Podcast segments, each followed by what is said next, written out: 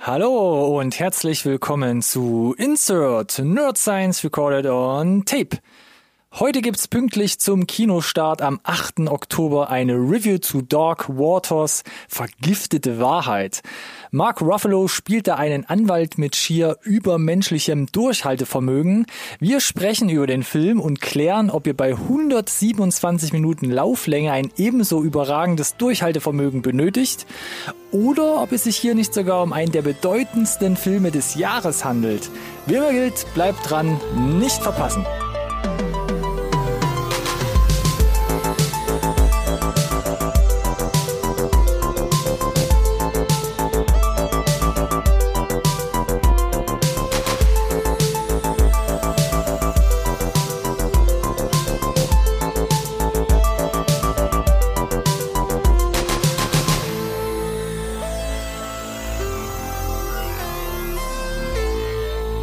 Hallo und herzlich willkommen da draußen auch von meiner Seite zu einer neuen Folge Insert Nerd Science Recorded on Tape, dem einzigen Podcast über Filme, den ihr wirklich braucht. Oh, ja.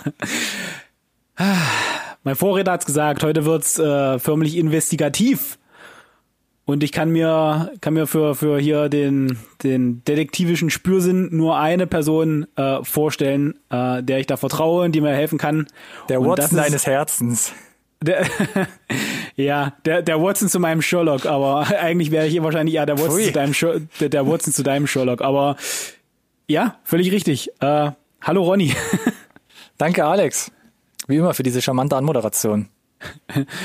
immer, immer gerne, Herr Doktor. Ähm, ja, Dark Gute Laune höre ich raus für so ein Noch schweres neu. Thema. Ja, erstmal ein bisschen positiv starten hier. Das stimmt allerdings. Dann die Leute richtig runterziehen. Genau. Das ist übrigens die, die 40. Review, Das ist krass. wenn hier die Benamung stimmt. Wieder ein kleines Jubiläum. Das schreit eigentlich nach einem weiteren Special. Eschel, Eschel, Eschel. Ja, ich, ich finde einfach, die Zahl 40 ist schon, äh, ist schon, schon recht imposant. Ich meine, es ist ja jetzt auch, ähm, warte kurz, die erste Review der dritten Staffel. Insert. Du versuchst das echt knallhart zu etablieren. Ich merke schon, ja. Auf jeden Fall. Macht Sinn, Ähm, macht Sinn. Und haben uns einen uralten Schinken ausgesucht dafür. Einen uralten Schinken, ja. Vom Nicht? letzten Jahr, 2019. Naja, es verschwimmt, ne? Also was ist in diesem Jahr aktuell und neu und was wird in den nächsten zwei Jahren noch aktuell und neu sein, wenn wir in dem nächsten Update beleuchten, was gerade alles Ja. verschoben wird oder später kommt oder was auch immer. Also es ist schon ähm, interessant, genau. Aber es geht um Dark Waters. Passend zum Wetter. Hier was etwas schwergängiges. Oh, ich habe vergessen. Dark Waters, vergiftete Wahrheit, äh, so der deutsche Untertitel. Yay. Und Ich meine, yay. yay. also, ne, damit ihr wisst, um was es dann noch geht. Letztes Update, glaube ich, drüber gesprochen. Sollte im Januar kommen, wurde dann auf, lass mich lügen, 22. oder 24. April geschoben. Und spätestens da wissen wir heute alle, was da gewesen ist. Also spätestens da war der Lockdown hier im vollen Gange. Ich glaube, der lief halt, glaube ich, schon gar nicht mehr an. Und jetzt zweiter Anlauf, 8. Oktober. Also wenn ihr es quasi live jetzt hört, dann kommt er heute in die Kinos. Ähm, hoffentlich. Überall. Ja, also, du hast es ja gesagt, ne? Film ist aus 2019 und lief Ende des Jahres in den USA schon an. Ende, Ende 2019. Genau, da sogar im November schon limitiert und Dezember dann, äh, also zum, zum Nikolaustag am 6. dann äh, das, das volle, volle Release sozusagen. Ganz genau. So, und äh, bei uns, ja, äh, haben sie sicherlich sich, offen, also offensichtlich haben sie sich ein bisschen was an Einspielergebnis erhofft von dem Film. Ansonsten hätten sie ihn jetzt nicht geschoben. Äh, oder irgendwie direkt an irgendeine Streaming-Plattform outgesourced. Äh, jetzt haben sie sich entschieden, ihn rauszuhauen. Ich meine, ja, so ein bisschen besser geworden ist es ja mit, den, mit, dem, mit dem Kinogang, in Deutschland zumindest. Aber also, Bevor es vielleicht also, wieder so halb schlimmer wird. ich, ja, ich weiß nicht genau, ob sie jetzt gesagt haben, ah, wir müssen mal immer wieder was Neues in die Kinos reinspülen. Was ist jetzt so hier das, wo, wo wir schon sehen, der Weg des geringsten Übels, sage ich mal, wo was Ja. nicht ganz so doll wehtut, wenn wir das rausgeben. Aber so ein bisschen hat das, finde ich, mit all, mit allen aktuellen Kinoveröffentlichungen so einen faden Beigeschmack, dass die so zum ein bisschen zum Sterben rausgeschickt werden und Naja. ganz klar unter, unter ihren Möglichkeiten bleiben. Ich meine, der Vorteil ist vielleicht fürs Budget gewesen, dass er ja ähm, Ende November, du hast gesagt, oder Dezember schon in den USA im Kino war. Das heißt, er hatte da durchaus Zeit, ein paar Wochen zu laufen, noch fast unberührt von Lockdown und was da nicht alles so kam. Mhm. Keine Ahnung, ob das, äh, wie gesagt, wir gucken ja eh äh, uns das äh, Einspielergebnis nochmal an. Ich würde sagen, soll, ja, spannen wir die, die, die Zuhörer nicht länger auf die Folter. Ähm, vielleicht Max einmal kurz äh, erzählen, worum es geht und dann können wir ein bisschen ins Ja, Detail ich muss gehen. mich, ich muss mich hier nochmal kurz noch, noch mal doppelt absichern. Äh, Mark Ruffalo spielt ja hier einen Staatsanwalt, um das schon mal vorwegzunehmen. Wie hatten wir uns jetzt geeinigt, wird er ausgesprochen? Äh, äh, Robert B Billot. Billot. Ja. Sowas in der Richtung, ne? Man äh, hat ja auch er spielt, er spielt Anwalt, kein, kein, kein, kein Staatsanwalt, ein normaler, ein privater. Was habe ich gesagt? Sta Staatsanwalt? Staatsanwalt, ja. Ah, okay, Anwalt, ja. Na, zum Glück habe ich das in meiner Synopsis richtig stehen. Ähm, und die fange ich jetzt einfach mal an. Dark Waters. Robert Billot. Billot. Robert Billot hat seinen Traumberuf gefunden. Als Anwalt hat er sich auf dem Gebiet des Umweltrechts spezialisiert. In einer angesehenen Kanzlei in Cincinnati, Ohio, arbeitet er für die führenden Chemiekonzerne der Vereinigten Staaten, um die Welt innerhalb seiner Möglichkeiten besser zu machen. Als Roberts Großmutter ihm eines Tages auf ungewöhnliche Weise einen neuen Klienten beschert, wird seine Loyalität zu den eigenen Partnern jedoch auf die Probe gestellt. Durch akribische Nachforschungen stößt er auf dunkle Machenschaften, die unzähligen Menschen weltweit das Leben kosten wird. Dim, Punkt. dim, dim. Ja, gerade so die zweite Hälfte, die kriegt schon so einen dunklen interplanetarischen Drive, ne? Ja, definitiv. Und dann würde ich So- so- sagen, Ja. geht's direkt weiter. Wir haben ja wieder hier ein paar Daten gesammelt, wie immer eigentlich. Und ich muss direkt mal hier zu Beginn die Hosen runterlassen. Regie hat äh, Todd Haynes geführt und ich habe wirklich, glaube ich, keinen einzigen Film von ihm gesehen. Ja, Dito. Ach so. Da war einfach. Den einzigen äh, Podcast über Filme, den ihr wirklich braucht. Ja, aber da waren, da war, da waren keine Streifen dabei, die, äh, die mich abgeholt haben, um ehrlich zu sein. Die, Mhm. äh, die, die Titel kennt man, ne, wenn man sie, wenn man sie so vorliest oder gegenliest. Aber äh, ja. Na, was hat er ne. vor allem so in den letzten 20 Jahren gemacht? Far From Heaven, Dem Himmel so fern, I'm Not There, 2007, kann man vielleicht mal gehört und gesehen haben sogar. Ja, ich meine, das Ding äh, ist, Carol, 2015. ja, wenn du dir äh, dieses äh, Velvet Goldmine habe ich tatsächlich auf die Liste gepackt von Hast du auch noch mit 98. drauf, ja. Ich hab's ja, weil das weil ich weiß, dass du es übergangen hast, aber ich muss da kurz mal drüber sprechen, äh, Okay. weil ich hab, ich bin da halt drüber gestolpert im Rahmen der Recherche hier und äh, äh, Hugh McGregor, Christian Bale, Tony Collette sind da gecastet in einem Film von 98. Eigentlich Mhm. Ja. ist das alleine schon Grund genug, da nochmal reinzugucken, um die ganzen ganzen Leute jetzt rückblickend äh, ein absolutes Riesencast eigentlich nochmal in jungen Jahren zu sehen. Ganz, ganz Mhm. Ja. witzig, wie ich finde.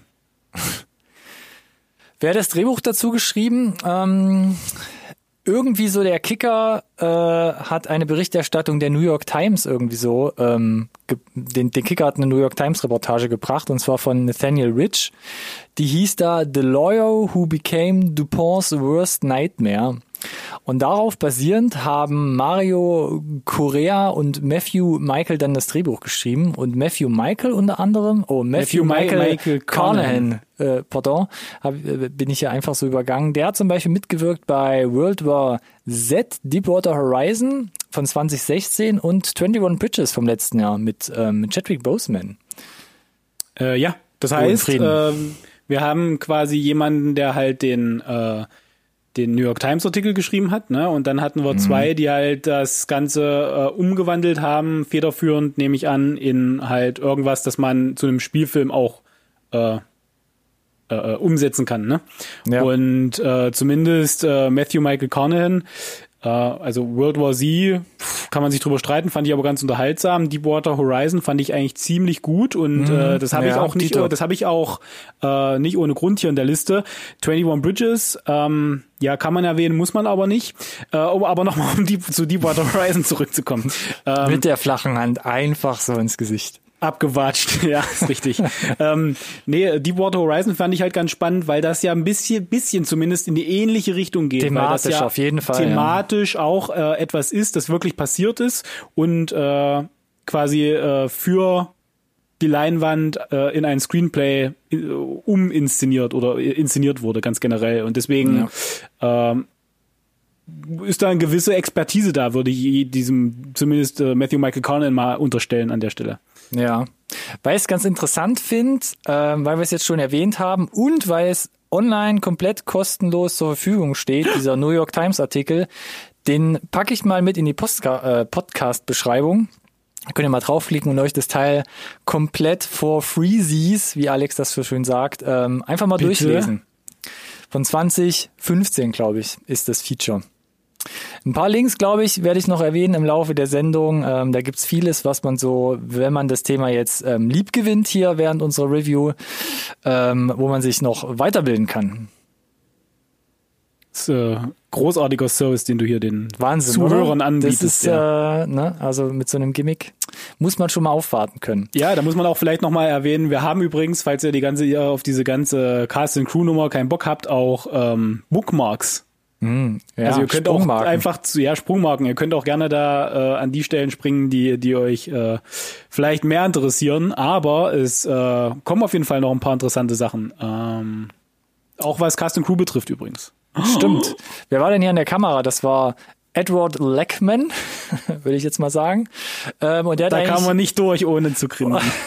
und der hat eigentlich eins zu eins auch die Vita ähm, von ähm, Todd Haynes betreut. Also war da Far From Heaven, ja. I'm Not There, Carol hat da überall quasi schon mit ihm gemeinsame Sache gemacht. Ja, korrekt. Das heißt, ne, da haben sich, man kennt sich. zwei Shake gefunden hands. und man kennt sich, genau. Genau, wie wir das eigentlich schon öfter auch hier in der Sendung hatten bei unseren Filmen hier in der Rezension. Ja, äh, Schnitt und Montage kommt von Afonso Consalves. Der hat zum Beispiel auch ähm, das Ding zusammengeschnippelt Beast of the Southern Wild 2012, war bei True Detective dabei, hat bei mindestens vier Episoden und auch dann bei Carol wahrscheinlich auf den Rest hier der kreativen Kuh getroffen, wo man dann gesagt hat, komm, mhm. auch den nächsten dann irgendwann, den machen wir doch mal zusammen. Äh, genau, und auch da, äh, Beast of Southern Wild und auch True Detective äh, ist von Schnittmontage her also ich kann nur von den beiden sprechen, weil Carol habe ich nicht gesehen. äh, das ist schon ein, ähm, eine gewisse Stilistik zu erkennen. Ja, okay. Na, da bin ich mal Find, gespannt. Finde ich zumindest. Ja. Äh, weiter noch ähm, Musik. Entschuldigung, Ach, unerhört. Äh, oh, oh, hast, jetzt musste ich testen lassen. Zweiwöchige Podcast-Quarantäne. Ah. Nee, ich kann nur nicht äh, sauber Wasser trinken und gleichzeitig reden. Das führt zu äh, Verschluckern. Ah, okay. Nee, bring mich ja. nicht aus der Ruhe, kenne ich von meiner Freundin. Ähm, Musik kommt von Marcelo Savos. Der hat da auch schon komponiert für Der Biber 2011, ähm, Der Affair. Ich weiß gar nicht, ob es alle Folgen hab, waren oder sehr, ja, sehr viele alle, zumindest. Alle, Echt, alle. Ja? Ich glaube okay. alle, ja. Ähm, dann noch Ray Donovan, auch anscheinend alle. Und ja. bei Fences 2016. Ja, äh, fand ich auf jeden Fall äh, eine beeindruckende Vita. Also mhm. äh, ne, TV-Serie, äh, glaube ich, ganz äh, spannend da wiederkehrende Themen halt auch unterzubringen, dass du mhm. die Serie halt auch erkennst. Äh, ja, der Biber fand ich lustig, weil na, interessanter, interessanter Film. So, und wer spielt mit? Schon ein bisschen gespoilert. Mark Ruffalo in äh, der Hauptrolle. Mhm. Ähm, letztens erst im Special drüber gesprochen, wo ich so gemeint hatte, bei Shutter Island ka kam er mir so zum ersten Mal so richtig ähm, so vor Augen. Dann ist mir mhm. eingefallen, er hat ja eigentlich schon bei Zodiac mitgespielt. Das haben wir hier auf ja. die Liste 20, ja, ja. Äh, 2007, wo die wilden Keller wohnen. Ähm, Aber irgendwie noch nicht wirklich als Gesicht. Äh, ja, irgendwie nicht hängen geblieben. Hängen geblieben, ne? Ja, oder ähm, ähm, ähm, vergiss mal nicht, also ähm, hier Spotless Mind von 2004, da war er auch schon dabei. Ja, ja, ja. Noch recht frisch.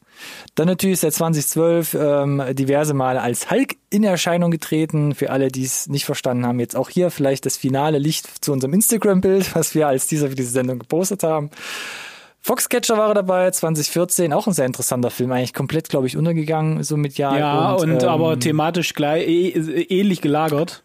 Uh, okay. Stilistisch hätte ich jetzt hier auch eher fast gesagt. Äh, nicht nur. Von, von Look and Feel. Aber okay. kommen wir, kommen, kommen, ja, gut kommen wir gleich vielleicht noch zu. Äh, und Spotlight, vielleicht das noch eher ein bisschen ähnlicher gelagert. Ja, also Stille. es geht, achso, sorry, ähm, nee, es ging mir, ging mir jetzt weniger darum, äh, dass es vielleicht inhaltlich nicht das gleiche ist, aber mhm. es geht da um, äh, bei Foxcatcher geht es ja um äh, Mr. Dupont. Also Steve Carell ist Mr. Dupont. Also Ach, stimmt. In, in, also es geht quasi um die Familie mhm. dessen äh, ja, Gründung oder oder oder äh, große Beteiligung die Person Ach, da hat. also hatte ich, das hatte ich gar nicht mehr auf dem Schirm jetzt. Genau. Äh, mhm. Und das äh, da scheint vielleicht tatsächlich auch äh, bei Mark Ruffalo irgendwas hängen geblieben zu sein, dass äh, ihn auch ähm, die Handlung von von diesem Skript hier besonders angemacht hat vielleicht. Schon wieder so lange her mit diesem Film. An seiner Seite Anne Hathaway, oh, ich weiß nicht, auch so eine lange Vita, die wir hier nochmal aufgeschrieben haben. Ne? Ich, mein, ich habe Mitte, ja, ich habe ich hab, ich hab das erste nochmal aufgeschrieben tatsächlich, plötzlich Prinzessin 2001, 2001 ist auch, glaube ich, original der, der, der erste Eintrag in IMDb. Ja. Und ist direkt eine Hausnummer gewesen damals. Also das ging ja mega steil. Ich erinnere mich. Auf jeden Fall. Aber ich meine, dann stehen hier noch so Sachen drauf wie Dark Knight Rises 2012, äh, Le Miserable 20, auch 2012 sogar, Interstellar. Mhm. Aber wie, wirklich interessant ist für die meisten Leute dann wie immer noch sicherlich Get Smart von 2008. Ja, 2008. nur für dich, nur für dich. Dankeschön, Dankeschön. Bitte. Ocean's 8 hat sie auch mitgespielt, 2018 habe ich letztens nachgeholt. Ich, äh, boah, war ich gelangweilt und 2020 jetzt ähm, relativ frisch, da werden wir glaube ich in der mhm. nächsten Update-Folge uns mhm. drüber unterhalten, The Witches, die Neuauflage von, wie ist es zu Deutsch, Hexen, Hexen, glaube ich. Ja, ich, ich befürchte äh, auch, dass wir uns darüber unterhalten. äh, ist jetzt direkt für Oktober angepeilt, ich weiß gar nicht genau wann. Auf HBO. Max, ja. Äh, okay. Ja, Richtung Ende Oktober. Ich meine, wir nähern uns ja an großen Schritten Halloween, von daher passt das ja hervorragend. Korrigier mich als Film. Äh, korrekt. Ja. Robert, mhm. Robert Zemeckis, glaube ich sogar. Äh, auch richtig. Ähm, kriege ich jetzt mit Robert Zemeckis eine Überleitung hin? Nee, kriege ich nicht hin. Aber nichtsdestotrotz, Tim, Tim Robbins ist dabei. Auch äh, kleine Rolle, sieht man in letzter Zeit immer weniger. Die Verurteilten, legendär 1994 Arlington Road, äh, steht hier mit auf der Liste 99, auch für mich gut hängen geblieben, auch bei vielen, glaube ich, heutzutage immer noch ja, nicht auf dem Radar. Nee, überhaupt nicht auf aber dem Radar. für mich damals bin, echt äh, beeindruckend. Ich bin später dazugekommen tatsächlich. Ja, ich habe den auch nicht zum Release gesehen. ja, ja nee, also ich habe den, ich kann mich, ich kann mich sogar genau erinnern, wann ich ihn gesehen habe. Oha. Und ja, äh, ich habe den da ohne irgendeine Erwartungshaltung mal nachgeholt, weil ich dachte, ähm, das wäre ein guter Film. Da muss ich nicht drauf warten, dass meine Frau da ist. Den guckst du jetzt einfach. Und äh, am Ende des Films war es so ein ich muss dir jetzt unbedingt Bescheid sagen, die muss das auf jeden Fall auch gucken, das geht gar nicht. Das ist ja, wie, wie, da müssen wir, ich muss da unbedingt drüber sprechen, was da, was da abgeht in dem Film. Ja, okay. also für alle, die's, äh, die noch nicht gesehen ja. haben, Arlington Road 99, gebt euch ja. das unbedingt. Oder noch mitgespielt. Die ähm, Verurteilten, sorry. Also die Vita ja, ist halt krass von Tim Robbins. Verurteilten. Ja. Ja. Der beste Film aller Zeiten nach IMDb. laut, laut, laut IMDb. Laut ja. IMDb, ja, was soll ich sagen. Äh, wo ich mir nicht so sicher bin, ist Mystic River steht ja noch mit auf der Liste von Clint Eastwood. Konnte ich gar nichts mhm. mit anfangen groß. ähm, und Castle Rock 2019, jetzt habe ich gar nicht gesehen. Castle gesagt. Rock ist eine, ist eine Serie, spielt an der zweiten Staffel mit, äh, basiert lose auf äh, den Stephen King-Figuren und Geschichten mhm. und äh, kann ich auch äh, wärmstens empfehlen, wenn das ein Genre ist, das, äh, das einen anmacht. Ja. Große Klasse.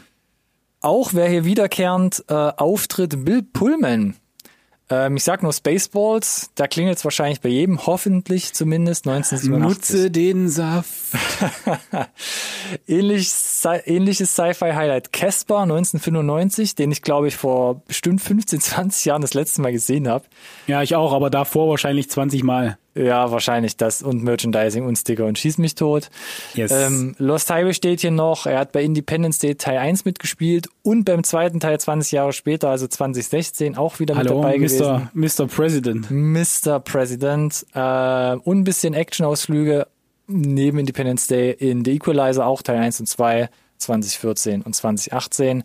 Auf der Liste fehlt mir leider noch American Ultra als absolutes Highlight, aber okay, lass ich mal so mm, stehen. Mm, mm, mm, äh, Get Smart war das höchste der Gefühle, das du von mir kriegst, ja.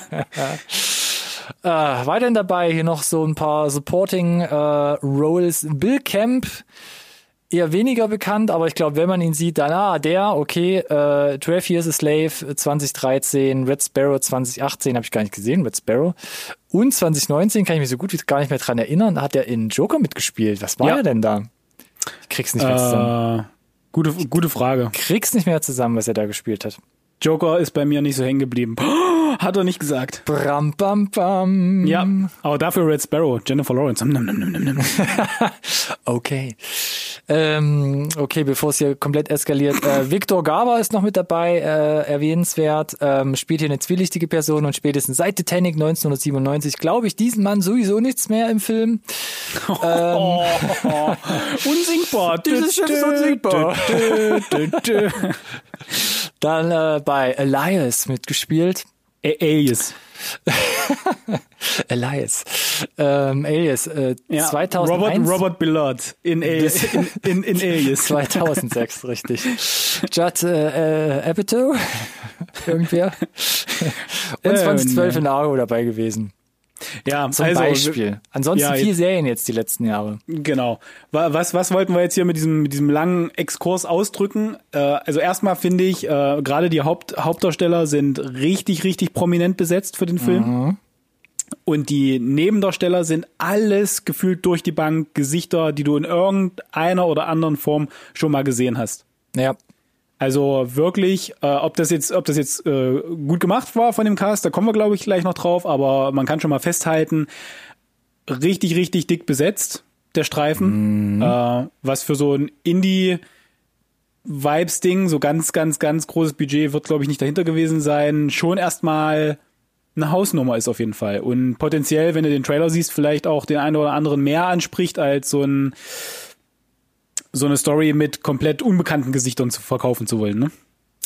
Du hast es gerade gesagt, äh, Budget. Lass uns doch noch zu abschließend über die Daten des Films sprechen. Was war denn das Budget, Alex? Mhm, genau. Das waren mindestens, äh, äh, also die Quellen gehen auseinander. Ma- Manche sagen, es waren mehr als 12 12 Millionen, aber manche sagen auch, es ging hoch bis fast 29 Millionen. äh, kommt auf an, wen du fragst. Bedeutet, äh, gibt keine Infos im Internet zu äh, zum Produktionsbudget. Schon Wieder wieder, nicht, ja. Naja, was ist da los? Aber wir haben zumindest ein, ein leicht, eine leichte Tendenz zum Einspielergebnis. Und zwar habe ich hier stehen, 11 Millionen in den USA und 22 bis jetzt weltweit. Wobei Anmerkung ab heute erst in Deutschland. Wobei Boah, na dann ist ja Anmerkung, quasi hier die Messe noch nicht so der gelesen. Riesenmarkt vielleicht. aber 22 Millionen, ich weiß nicht, was er gekostet hat, aber ich könnte mir schon Mehr. vorstellen, mit dem Cast sch- schon, ne? Ja, definitiv. Aber-. Also aber- ich glaube mehr. Mhm. Äh, aber Aber ich könnte mir sogar fast vorstellen, dass es irgendwo da rauskommt. 20, maximal 30, hätte ich gesagt. aber so oder so ist es dann äh, kommerziell auf jeden Fall äh, eher ein, ein Reinfall gewesen, weil Marketing Mhm. hatten sie auf jeden Fall, vielleicht nicht so viel, aber war definitiv vorhanden. Und Fakt ist eins, 11 Millionen äh, in den USA zu einer Zeit, äh, wo äh, noch kein Lockdown war und ich sage mal, die, die Welt noch so ein Stück weit normal, ähm, zu einem Thema, das wirklich auch primär den, für den US-amerikanischen Markt quasi gemacht ist, ist zu wenig. Ja, Finde ich ich, auch, war ich überrascht, ist, Ja, wir, auch. sprechen, wir sprechen ja von einem November-Release. Also schon Winterzeit, Kinozeit, kein Corona in Sicht gewesen, bis dahin erstmal groß. Mark Ruffalo als Hauptdarsteller. Ich habe aber auch aus den USA so ein bisschen gehört, dass das Marketing jetzt in den USA jetzt nicht so weltbewegend war, was die Ausrichtung und das Zielpublikum vielleicht auch angeht. Das äh, kann natürlich sein, das äh, ja, ist jetzt für uns natürlich nur, nur schwer nachzuvollziehen, aber Naja. irgendwas ist auf jeden äh, irgendwas hat auf jeden Fall nicht funktioniert, wenn, wenn das der, das Ergebnis ist. Ja. Ja, Ah. was gibt's noch zu sagen? Ich meine, du hast es eingangs in deinem Intro bereits erwähnt. Das spielt in Cincinnati, Ohio und wurde gedreht in Cincinnati, Ohio. Ho, twist, twist, Das twist, ist halt ganz spannend, weil äh, der ganze Streifen spielt ja nicht im Jetzt, im Heute, sondern so vor, wann waren das, so 20 Jahren, ne? Naja, es fängt irgendwann so 1990 in den 90er Jahren, Mitte 90er Jahre spätestens an, genau, und zieht Genau. sich eigentlich weit bis in die 20, also bis in die Nuller oder sogar 10er Jahre hinein. So, das heißt, du musst natürlich ein bisschen was wahrscheinlich ändern, was so die, die gefahrenen Autos betrifft und so weiter. Also hier und da musst du sicherlich irgendwie hinbiegen, aber es hilft, glaube ich, natürlich äh, immens, wenn du es äh, an den Original-Locations auch drehen kannst. Ähm, Habe ich sogar einen Bericht gelesen. Also es gab sogar so Visual Effects, weil sie haben ja mehrere Ja. Jahreszeiten im Film, die sie abdecken, aber Ja. sie haben ja quasi den Film am Stück gedreht. Das war auf jeden Fall eine Herausforderung. Und dann so die ganzen kleinen Details, genau, wie du schon gesagt hast, so Autos irgendwie wegkaschieren, irgendwie Genau, die, die, die, die, die Background austauschen, genau. Genau, da, da gibt's tatsächlich einen sehr interessanten Artikel zu, zu den Visual Effects von, von Dark Waters und es sind halt äh, oftmals die, die besonders genial sind, die, die du halt nicht siehst, dass sie überhaupt da gewesen sind. Und äh, das ist halt hier natürlich äh, auch spannend, weil das kostet natürlich auch Geld. Und deswegen weiß ich Fall. nicht, ob wir mit 20, 30 Millionen wirklich zu Potte kommen. Wobei man Todd Haynes ja bescheinigt, dass er relativ gut mit ähm, Independent-Budgets auskommt, da seine Connections hat und das relativ clever immer zusammengebacken bekommt. Okay, okay, okay. Deshalb weiß ich nicht, ob wir mit dem Budget, wenn wir jetzt sagen, ja, es hat bestimmt über 30 gekostet, da richtig liegen. Vielleicht hat er sogar wirklich äh, echt mit wenig oder weniger sogar noch gewuppt bekommen. Aber wir wissen es nicht. Vielleicht kriegen wir es irgendwann ja nochmal raus. Ja. So, das äh, jetzt ist äh, habe ich noch eine interessante Sache, bevor wir so ein bisschen äh, in, in unsere Meinungen ein, eintauchen können, ein bisschen tiefer. Es geht ja äh, darum, äh, dass äh, es geht ja um den Rechtsstreit zwischen ähm, Robert Bellot, der letzten Endes quasi die Geschädigten repräsentiert, und der Firma DuPont. Und DuPont äh, zumindest zählte mal, glaube ich, zu den fünf größten Chemiekonzernen der Welt. Also da ist richtig dolle Geld dahinter. Äh, und also A ist er auch heute noch an diesem Thema dran. Also Robert Bellot, der ist jetzt, glaube ich, äh, ich weiß gar nicht, Mitte, Ende 50, so in dem Dreh, ich glaube Mitte 50 Mit, mit Mitte 50, ja. und äh, setzt sich nach wie vor da für dieses Thema ein, äh, was hier letzten Endes so ein bisschen äh, ja aufsummiert wurde oder dramatisiert wurde. Äh, und was ganz interessant ist, und da finde ich, das spiegelt dann halt das Einspielergebnis nicht wider, zum limitierten Kinostart von Dark Waters in den USA ist tatsächlich auf der, der, der Aktienpreis von DuPont gefallen. Ja, von 72 auf 65, also schon äh, für, für Aktienverhältnisse doch ein äh, ja, recht gravierender Einschnitt von äh, fast 10 Prozent. Äh, das tut, glaube ich, schon weh und äh, wenn das einfach nur das Erscheinen eines Films quasi verursacht, das ist schon interessant. Also der Markt scheint darauf reagiert zu haben. Leider hat sich die, der Fall der Aktie nicht in Einspielergebnis um, umgewandelt, scheinbar. Ne, ne. Das stimmt leider. So, und jetzt können wir. Ah, okay. Ich habe die Freigabe bekommen.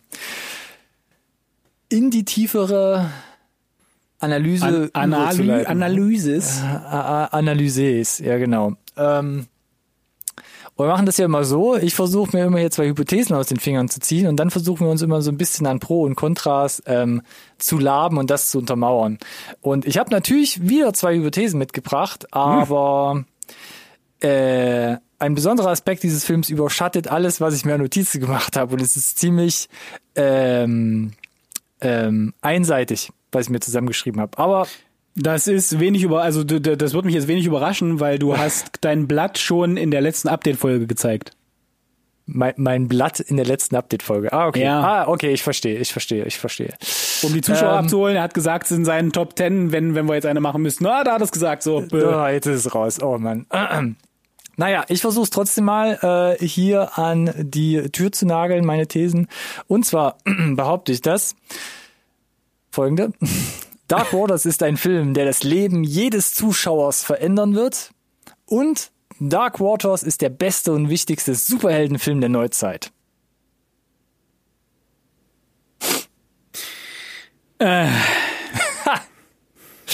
Alex freut Okay. sich. Ähm, Ja.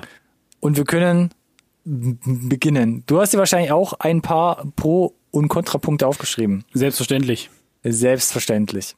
Willst du mal mit einem losschießen? Egal ob, weiß nicht, wollen wir mit Contra? Nee, man soll ja eigentlich immer ich, erst was ich, ich kann Positives erst mal sagen, mit, mit, mit, dem, mit dem Pro anfangen und das ist ja quasi auch ein, ein Punkt, den ich so ein bisschen schon vorbereitet habe, als ich auf das Cast eingegangen bin.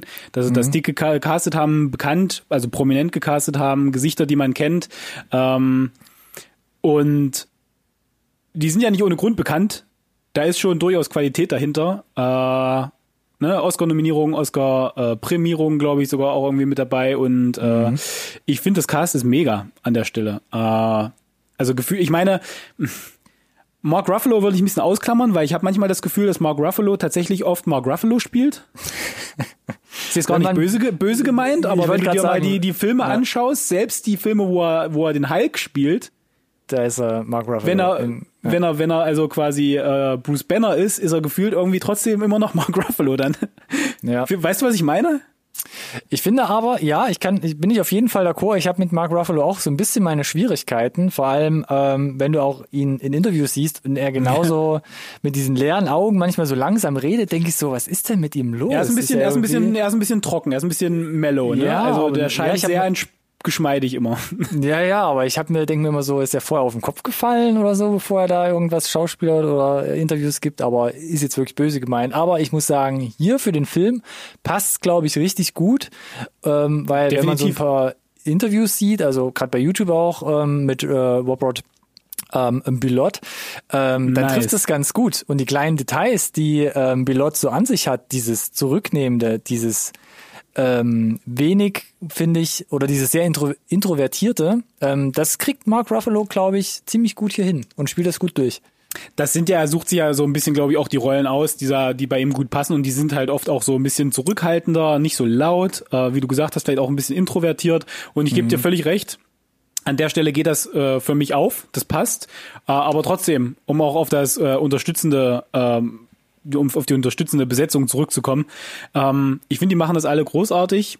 Ähm, allen voran äh, für mich auch Bill Camp, dem ich den, den Farmer, der, der leidet, äh, zuerst materiell und dann später halt auch persönlich, ähm, habe ich ihm abgekauft. Also hat mich auf jeden Fall mitgenommen. Ja. Und auch dem, dem Rest äh, kaufe ich das ab. Ich fand äh, zum Beispiel äh, äh, äh, Tim Robbins hat eine ganz interessante Rolle. Äh, Ich wollte nämlich gerade die Frage auch stellen, harmoniert das denn alles? Weil wenn du viele große Gesichter hast, aber Mark Ruffalo eher so in der, in der Hauptposition, fandest du das Gleichgewicht war soweit gut?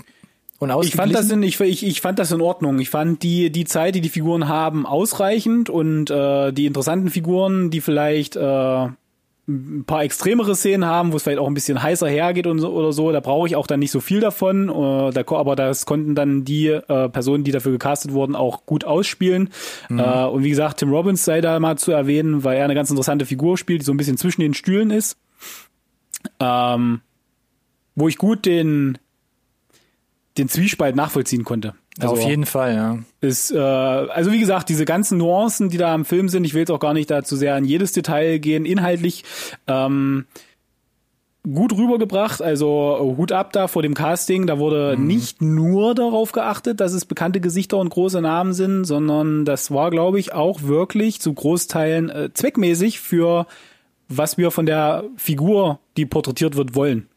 Weil das fand ich ganz interessant, zum Beispiel bei Anne Hathaway, wo ich dachte so, das ist aber schon eine undankbare Rolle. Was macht sie denn in diesem Film eigentlich? Weil die erste Hälfte taucht sie immer so als Hausfrau in der Ecken, in der, in der Küchenecke stehend irgendwo Ja. auf und macht eigentlich nicht viel als Hausfrau sein.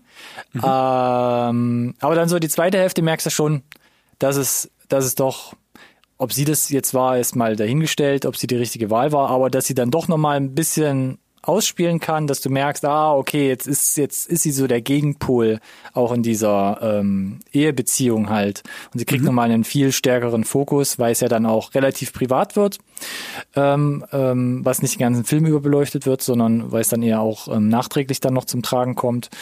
Äh, und selbst das hat sich dann eigentlich ganz gut ausgemacht. Aber ich denke nach wie vor, Mark Ruffalo ähm, hat auf jeden Fall hier seine, seine große Bühne bekommen. Ja, d'accord. Im So, Verhältnis und dazu. Dann, dann ziehen wir noch kurz weiter, weil wir das, glaube ich, auch relativ kurz abhandeln können. Ähm, Schnitt, Montage, Kameraarbeit ist boxsolide. Die Special Effects haben wir, glaube ich, schon vorneweg gelobt. Die sind Auch nämlich wenn man unsichtbar. sie, genau, wenn man sie nicht sieht. Ähnlich ein bisschen wie bei ähm, Parasite, wo Korrekt. du denkst, ah ja, ganz nett und dann im Nachhinein so, aber hm, stimmt, wenn man das nur innerhalb von so und so vielen Wochen gedreht Wo hat. vielleicht auch, genau, wo Ah. auch vielleicht ein, ein Making-of hilft, um da noch mal ein bisschen auch Verständnis zu schaffen für die Leute, die sich nicht so auskennen, dass es eben genau eben nicht um irgendwelche CGI-Figuren äh, immer geht, die durchs Bild laufen, sondern teilweise eben diese Momente, wo du sagst, ach, das war gar nicht echt. Stimmt. Das ist fast noch cooler. Genau, So, keine modernen das- Autos, Set-Extensions etc. pp. Das Genau. sind ja alles so kleine Sachen. Ja, und das ist hier gegeben und äh, ich meine, Kameraarbeit, äh, Schnittmontage ist, äh, finde ich, auch weitestgehend hier einfach nur, äh, ich, das ist jetzt gar nicht böse gemeint, einfach nur in Anführungszeichen zweckmäßig. Ja, Bringen sie zweckmäßig. nicht in den Vordergrund, weil darum geht's nicht. Der Vorder vordergründig ist hier die Handlung Mhm. und die Figuren und was mit denen passiert im Rahmen dieser Handlung. Ja. So. Kann man, glaube ich, so zusammenfassen. Jede Einstellung, alles, was man sieht, ähm, wir hatten das auch schon bei vielen anderen Beispielen. Es gibt keine krassen Kamerafahrten oder Special Effects oder Schieß mich tot, sondern es wird einfach nur straight durch ihr Ziel äh, erzählt. Wie du gesagt hast, boxsolide, Ja. zweckmäßig, der Weil du musst halt Angst haben, dass es, wenn du da irgendwie ein bisschen äh, zu krass unterwegs bist, es vielleicht sogar ähm, von der Handlung, die ganz offensichtlich hier im Fokus stehen soll, äh, äh, äh, äh, sorry, äh, ja. jetzt habe ich den Faden verloren, das, das, das, das richtige Wort, äh, ablenkt. Ah, ablenkt was. Okay. Ist gar nicht so kompliziert das Wort, ne? Aber irgendwie Ähm, hatte ich, ich hatte gerade einen kleinen Schlaganfall. alles gut. Ähm, wenn, mein Name ist Alex, du bist Ronny. Ich sitze okay. in Köln. Wie, wie viel Finger zeige ich gerade? Du kannst mich mal. Ähm, Gut, funktioniert noch als, alles. als Vergleich kurz dazu, ähm, das fand ich für mich nämlich sehr interessant. Es kam zur gleichen Zeit in den USA zumindest kam The Report in die Kinos mit Adam, Adam Driver in der Hauptrolle. Oh, ein bisschen übersättigt da wahrscheinlich dann der, der Und- Markt mit äh, Filmen, die dir quasi, äh, die dich belehren wollen. Das kann auch sein. Der Report kam ein bisschen früher ja auf Amazon Prime raus und da fand ich nämlich, der hat mich gar nicht so unglaublich mitgenommen. Also da ging es ja darum, ähm, dass Adam Driver, ähm, ähm, was hat er da gespielt eigentlich? Ähm, Na, der war ein CIA-Agent. Irgendwie sowas, genau. Er war ein Agent, also auf jeden Fall ein, ein, ein, äh, ein staatlicher Angestellter letzten Endes, der versucht hat, da die ganzen Sachen um Guantanamo Bay und äh, was es da alles gab, halt aufzudecken. Und das war ja ähnlich. Viele Akten aufarbeiten, ähm, eine Vertuschung aufdecken, etc. pp. Aber das war alles, das war schon, das war mir alles eine Nummer zu agentisch, ein bisschen zu groß. Dann gab es auch so ein paar, ich sag mal so typische Einstellungen von, wir treffen uns irgendwo, was weiß ich, vor dem Washington Monument oder was weiß ich, was alles drin war. Aber das war einfach so, ja, okay, ist ein cooler kleiner cooler kleiner Agenten-Thriller. Ähm, aber das hier ähm, bei Dark Waters ist für mich, das ist wirklich halt ein einfacher Anwalt, der hat vielleicht gerade fünf Jahre im Job seine Erfahrung gemacht. Es geht da um, um, um einen kleinen Farmer, der da irgendwie seine Rinder halt dutzendweise wegsießen sieht. Ähm, und da geht's einfach darum, halt wirklich im kleinen Lokalen halt ähm, irgendwie ein bisschen Ordnung zu bringen, was sich dann aber zu einem riesigen Ding aufplustert. Aber auch nicht irgendwie Special Effects mäßig, wie wir gerade gesagt haben, sondern wirklich halt nur zu einem riesigen Skandal, ähm, der letzten Endes wirklich alle betrifft. Genau, und das wird halt sehr, sehr schön hier auch beispielhaft porträtiert durch äh, so eine Handvoll Familien, die er konkret besucht, wo du halt äh, die, die Konsequenzen, die zu dem Zeitpunkt, als der Film spielt, schon bekannt sind, äh, die da halt drunter zu leiden haben und äh, was das mit denen macht, um so ein bisschen repräsentativ halt darzustellen, äh, so geht's nicht nur denen, sondern vielleicht äh, Tausenden, Zehntausenden, Hunderttausende Millionen anderen auch. Äh, und äh, insgesamt wirkt der Film dadurch, äh, im Gegensatz zum Beispiel zum, äh, zu The Report, äh, ein bisschen intimer auch, obwohl es natürlich ein Riesending ist, ne? Aber es, Ja. äh, und, und äh, sie gehen halt auch ein bisschen mehr noch darauf ein, äh, was das für ihn persönlich bedeutet, weil er muss ja so ein bisschen gegen seinen, seinen Job arbeiten. Ne? Das heißt, er hat ja die ganzen Connections, weil er ist ja ein Anwalt für diese Unternehmen und jetzt stellt auf einmal fest, puh, die Leute, die ich die letzten Jahre da so immer äh, verteidigt habe, die haben ganz schön Dreck am Stecken.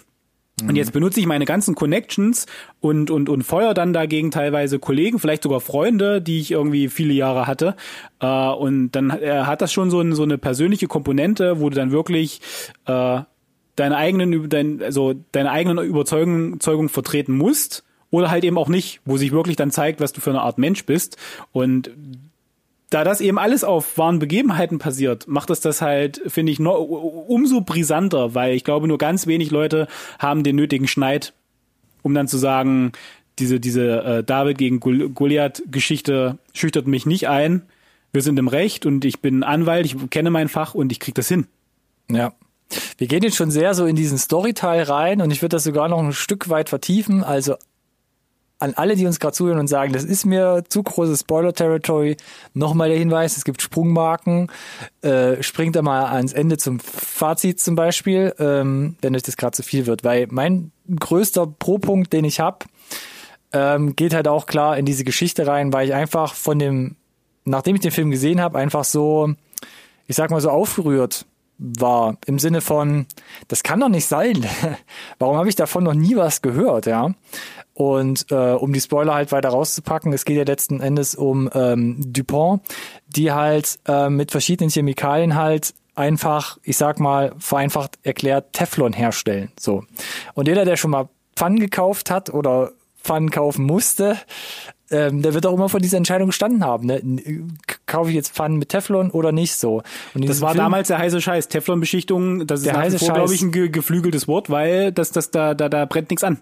Genau, und das trifft, betrifft ja nicht mal Pfannen. Wenn du dann das auch noch weiter verfolgst und mal so, so ein bisschen nebenbei liest, das, da gibt's ja auch Backformen, dann wird das zusätzlich noch wegen eben dieser Eigenschaft, dass es halt Schmutz und Wasser abweisen kann. Das kommt in irgendwelchen Outdoor-Klamotten äh, zum Einsatz, in irgendwelche Schutzbekleidung, ähm, in, in Löschschaum bei der Feuerwehr äh, und überall. Und dann denkst du aber so, das sind halt Chemikalien, die dich halt einfach kaputt machen und wo man mittlerweile halt weiß, dass die halt für mindestens ähm, extrem starke äh, Erkrankungserscheinungen des menschlichen Körpers halt ähm, dazu genau, also beitragen ganz, ganz, können. Ganz wichtige Info erstmal noch, auch dazwischendurch noch. Äh, das ist nicht einfach so abbaubar, diese Schadstoffe. Und, und das die kommt auch noch halt dazu, durch, genau. durch X Varianten, äh, ne, du hast es genannt, wo das überall drin ist, gerät das halt eben auch im Zweifel ins Grundwasser. Du spülst es halt ab oder halt durch die Teflonbeschichtung, die vielleicht nicht nicht passt.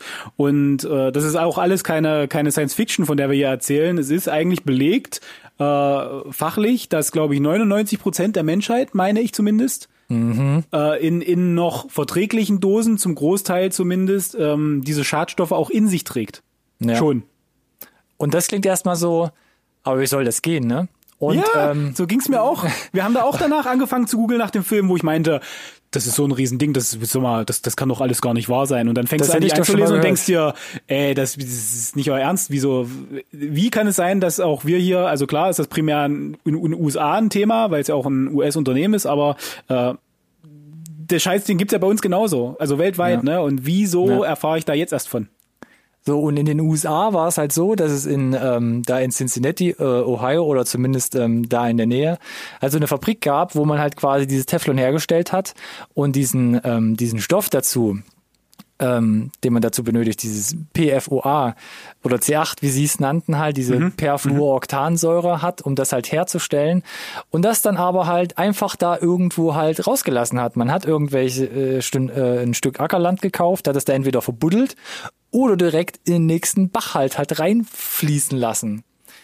Und damit hat man wissend, quasi wissend, wissentlich seit den seit den 60er Jahren, dass das Zeug halt einfach nicht gesund ist. Ne? Und dann gibt's ja heutzutage die Erkenntnisse, beziehungsweise das, was ja der Robert Bilott hat auch herausgefunden hat, dass man seit den 60ern wusste, dass es schwere Krankheiten hervorrufen kann.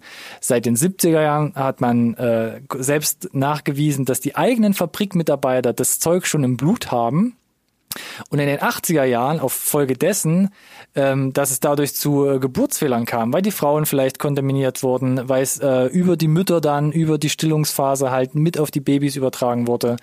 Ähm, es gab die Verschmutzung außerhalb der Fabriken ähm, und etc. pp. Genau. Und seit spätestens seit den 90er Jahren wusste man eigentlich definitiv, die Belastungsgrenzen auch in dem Wasser sind längst überschritten. Das Zeug ist überall. Ähm, und was ich dann auch ja nachträglich richtig krass noch fand, es ist ja nicht nur die USA. Wir haben ja genauso eine Dupont-Fabrik zum Beispiel in, in den Niederlanden, in ja. ähm, Dordrecht. Und da passiert die gleiche Scheiße. Und wir sind gefühlt zehn Jahre hinten dran bei der Aufarbeitung von dem Mist. Und dann kommt ja noch dazu, dass tatsächlich auch aktiv Dupont über äh, deren Anwälte versucht hat, äh, das äh, unter Verschluss zu halten und die Leute, die da äh, geklagt haben, weil sie irgendwie körperliche Schäden davongetragen haben, ähm, ausgezahlt wurden. Ja, damit Shit, es möglichst Hit. nicht zu irgendwelchen äh, Verhandlungen gibt, ne? Shit hit the fan und sie haben es trotzdem halt weiter ähm, runtergedrückt, haben es versucht halt ähm, zu, zu blockieren, die Herausgaben äh, die, oder die Herausgabe von diesen gesammelten Infos von Robert Bilott, weil das ist, das fand ich halt auch super interessant, nachdem Bilott da schon Jahre ähm, dran recherchiert hatte, hat er, ich glaube 2001 war das, einen, äh, Achtung, es wird auch im Film thematisiert, einen 972 langen Brief geschrieben. Seiten. äh, seitenlangen Brief, genau. Ein 972 Seiten langen Brief. Ähm, unter seinen Kollegen hieß es damals dieses Machwerk Rob's Famous Letter. Und ähm, das war ja auch so der Wendepunkt, wo er dann nicht nur quasi diese Ansässigen da in äh, Ohio vertreten hat, sondern gesagt hat, okay, man kann jetzt hier aufhören, ich habe eine Einigung bekommen, ähm, die betroffenen Farmer wurden zum Teil ausgezahlt, aber nein, es ging dann weiter, wo man gesagt hat, es sind 70 bis 100.000 von den Menschen in verschiedenen Regionen von diesem Bundesstaat betroffen, weil das Zeug einfach überall ist. Und hat sich dann quasi noch einen Schritt weiter getraut und im Sinne der restlichen Allgemeinheit ähm, quasi weiter gehandelt. Und ähm, das ist eine der so faszinierendsten ähm, äh, Schlüsselsachen, die ich halt so mitnehme, dass er, wie du es auch anfangs schon gesagt hast, seit über 20 Jahren dieses Thema verfolgt. Also er hat wirklich seit 20 Jahren diesen unglaublich langen Atem, wirklich in dieser David gegen Goliath-Manier, das halt einfach durchzuziehen. Also wirklich gegen Windmühlen kämpfend, äh, diese Schluderei und Vertuscherei ja. halt aufzudecken. Und, und es ist ja nicht nur das, wenn du gegen so einen, äh, ich sag mal, mächtigen Gegner kämpfst, ne, dann musst du natürlich auch Angst haben, dass es vielleicht äh, in, in irgendwelchen Repressalien endet. Und äh, das wird halt auch, finde ich, und das ist das Schöne an dem Drehbuch, äh, wie ich finde, oder an dem Screenplay, ähm, das wird auch so ein bisschen angeschnitten, aber nicht überthematisiert, ähm, dass die schon auch, glaube ich, also die Familie Blott äh, ein bisschen Angst haben muss oder sollte, weil es natürlich mhm. schon grenzwertig ist. Ich hatte es gesagt, DuPont, eine der größten Chemieunternehmen äh, der Welt, mit entsprechend vielen Mitarbeitern, wo natürlich vielleicht nicht alle geschädigt sind, aber wenn du quasi gegen dein, dein Unternehmen, wo du seit vielen Jahren oder Jahrzehnten arbeitest, geschossen wird und die vielleicht sagen, oh, wenn der so weitermacht, dann müssen wir vielleicht jede Menge Leute entlassen dann schürst du natürlich auch so ein bisschen den Hass, dass es egal ist, ob der da im Recht ist oder nicht, aber wenn der deine eigene Existenz gefährdet, da, da, das gibt dem Ganzen noch so einen extra unangenehmen Beigeschmack, finde ich. Mhm. Der, der taucht ja hier auch mit auf. Ja, genau. Und dann geht es ja auch darum, dass da, wo er quasi Dupont ähm, verklagt, ja eigentlich alle von dieser Firma abhängig sind. Weil ja, das, das ist ja das, was so ich mal gesagt habe, so ein genau, Stück weit. Ne? So, also okay. genau, also die die Leute arbeiten alle dort, die haben äh, die ganze Infrastruktur. Äh, ah, ich dachte, warst gerade bei der An Anwaltskanzlei, dachte ich, weil sie hat ihn ja auch die ganzen Jahre lang über äh, äh unterstützt, um ihn da quasi ähm, ja dabei behilflich zu sein, halt auch Jahre ohne Einkommen, ohne eigene Klienten ja. diese Arbeit halt weiter voranzutreiben. Nee, ich meine, wenn wenn wenn damit gedroht wird, dass die Leute ja, die dir auf der Straße entgegenkommen, dich im schlimmsten Fall erkennen und wissen, äh, du hast denen deren Job gekostet, dann huh, könnte es vielleicht tatsächlich so ein bisschen äh, um, um Leib, Leib und äh, Wohl, äh, um dein ja, Wohlgehen letzten Endes was, an der was Stelle. Ja auch, also, äh, was ja auch im Trailer angerissen wird, wo er sich, äh, wo er schon Paranoia bekommt und dann so klassisch Mafia-mäßig ähm, Angst Auto starten, hat, ja. Ob er jetzt das Auto starten kann oder ob er tatsächlich gleich in die Luft geht. Also so. Ja, aber das, da, da, wenn du, wenn du da ankommst, ja, genau, das ist natürlich schon, schon krass, finde ich. Und das war ja auch 2011, glaube ich, wo er dann, dann mittlerweile schon einen extrem starken Stresssymptom litt, weil, und das haben wir ein bisschen unterschlagen, wie gesagt, Spoiler Territory, ähm, sie haben es dann geschafft, ähm, diese Anwohner von dem betroffenen Gebiet in den USA zu testen. Das haben sie aber nur geschafft, weil sie vorher durch eine eingeklagte ähm, finanzielle Hilfestellung von Dupont die Leute dazu gelockt oder die Leute zu einem Bluttest gelockt haben, indem sie gesagt haben, okay, das wir, was wir bei Dupont jetzt rausgeschlagen haben, das investieren wir in Schecks. Genau, ihr bekommt, ihr bekommt Geld, wenn ihr äh, euch Blut abnehmen lasst. Genau. Und die Auswertung, das fand ich im Film auch so surreal. Diese Auswertung, man muss ja zugeben, es waren ja, glaube ich, mehrere zehntausend Leute, hat sieben Jahre gedauert. Sieben fucking Jahre. Bis ja, wo selbst er fast nicht mehr dran ge geglaubt hat, dass da nochmal genau. irgendwas rum rüberkommt, weil er dachte, ja, dann hat's Dupont doch wieder geschafft, das irgendwie alles unter den Teppich zu kehren. Und ich glaube, in dieser Zeit ging es ihm richtig schlecht, weil er dann wahrscheinlich auch ordentlich Druck halt von der Firma quasi passiv bekommen hat, weil einfach nichts ging. Weil er war der Typ, der sich halt mit den großen Big Playern anlegt. Also wer will da schon, wer will da schon Kunde und Klient werden?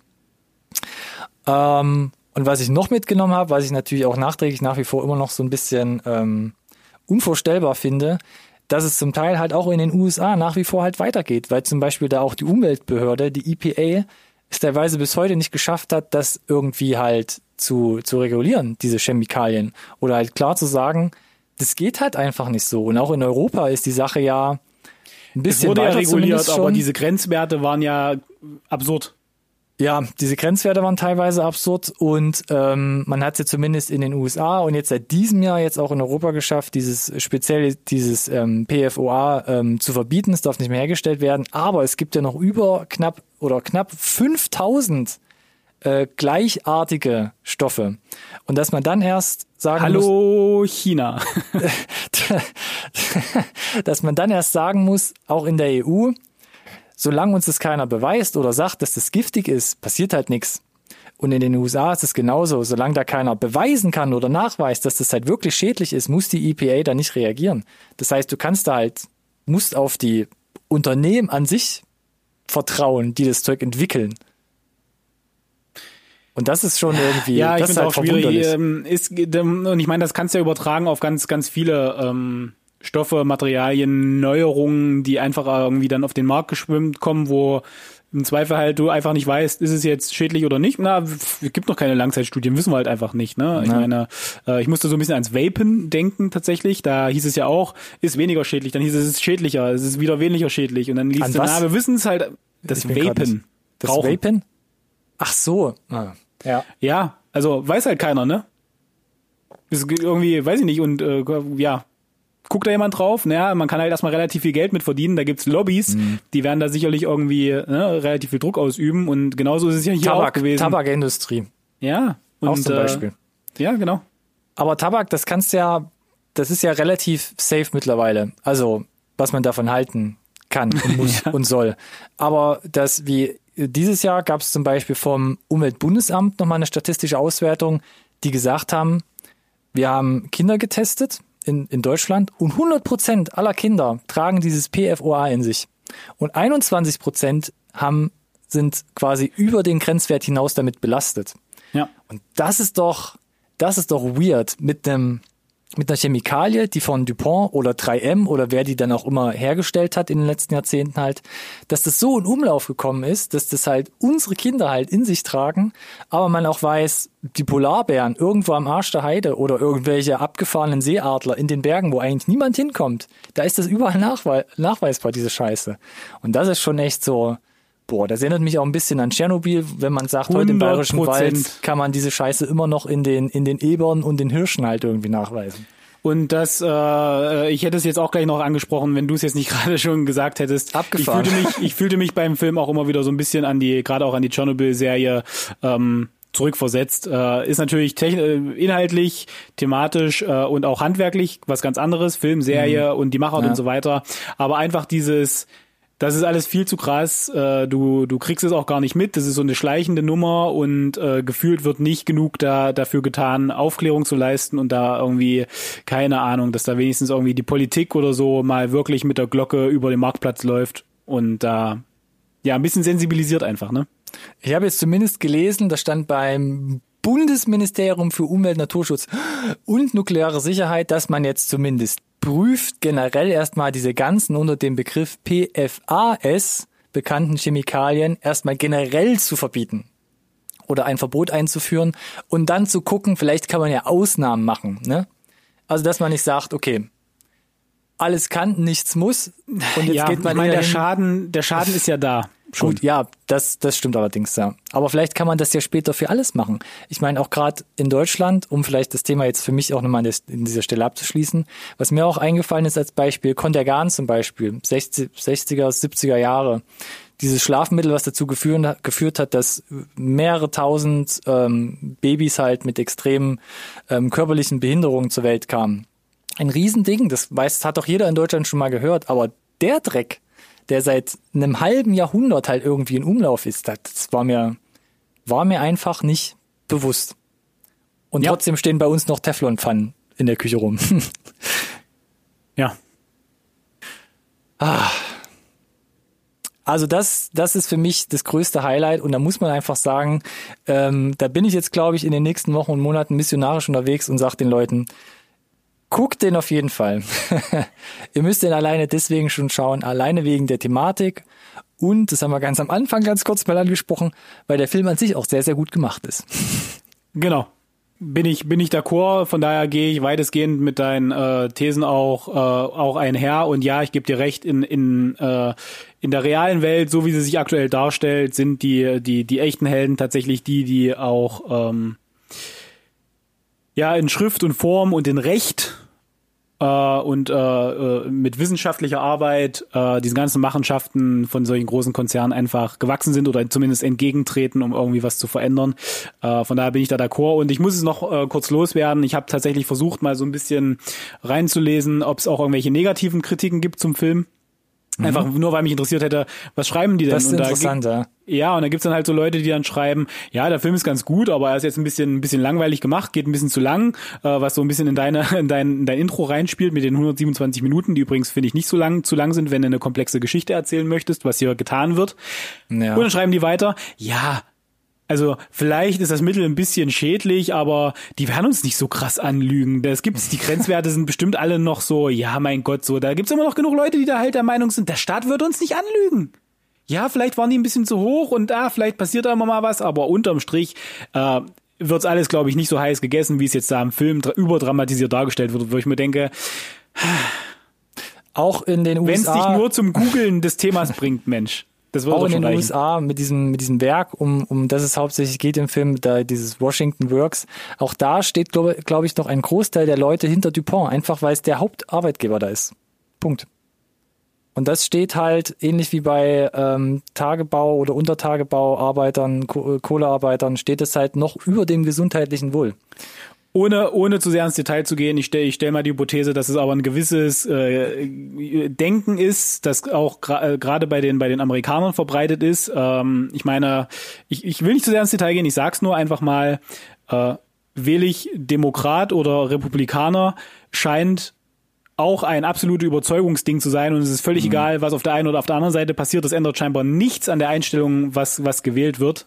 Äh, und das scheint schon den, den äh, US-Amerikanern eigen zu sein, ein bisschen. Ich gucke gerade auf die Uhr ja, und frage wir müssen mich, abschließen. Können wir, können wir es jetzt noch in zwei Sätzen schnell mit einem Fazit hier ähm, zusammenfassen? Hättest du was auf Lager?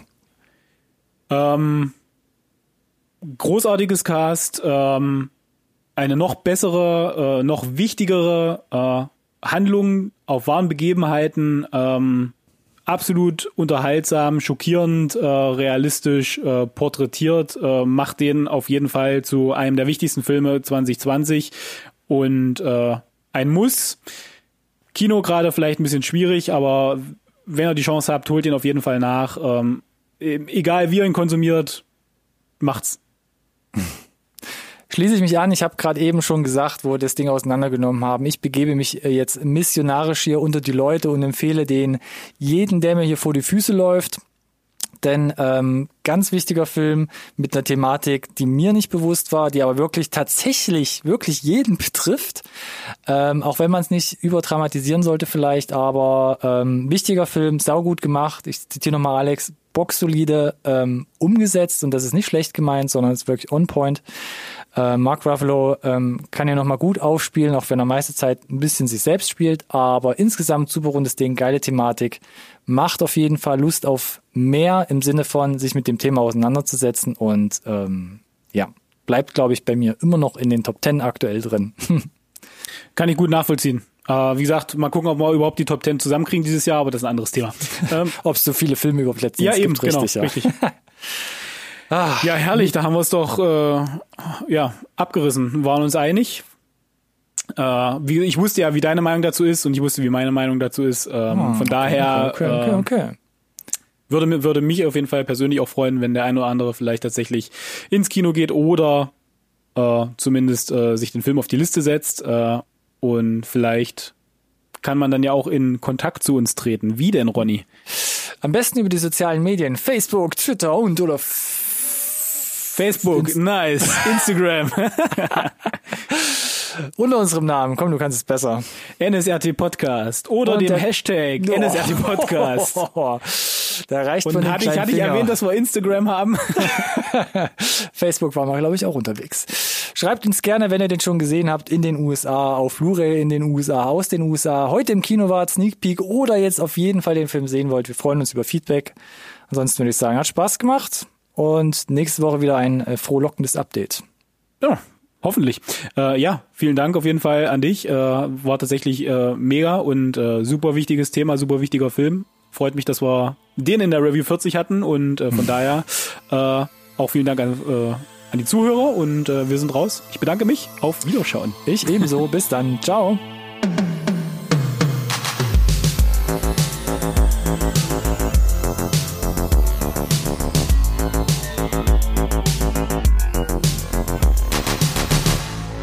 conversation can serve no purpose anymore. Goodbye.